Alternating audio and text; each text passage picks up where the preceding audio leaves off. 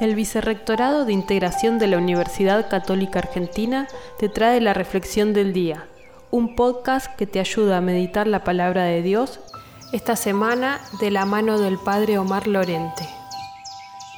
Comentario al Evangelio según San Mateo, capítulo 23, versículos 13 al 22.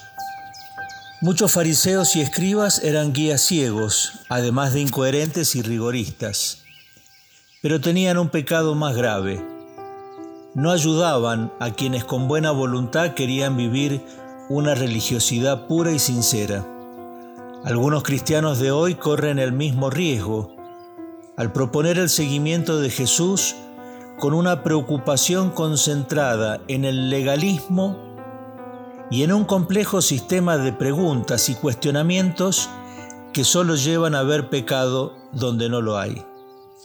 Que Dios nos libre de ser mezquinos y calculadores.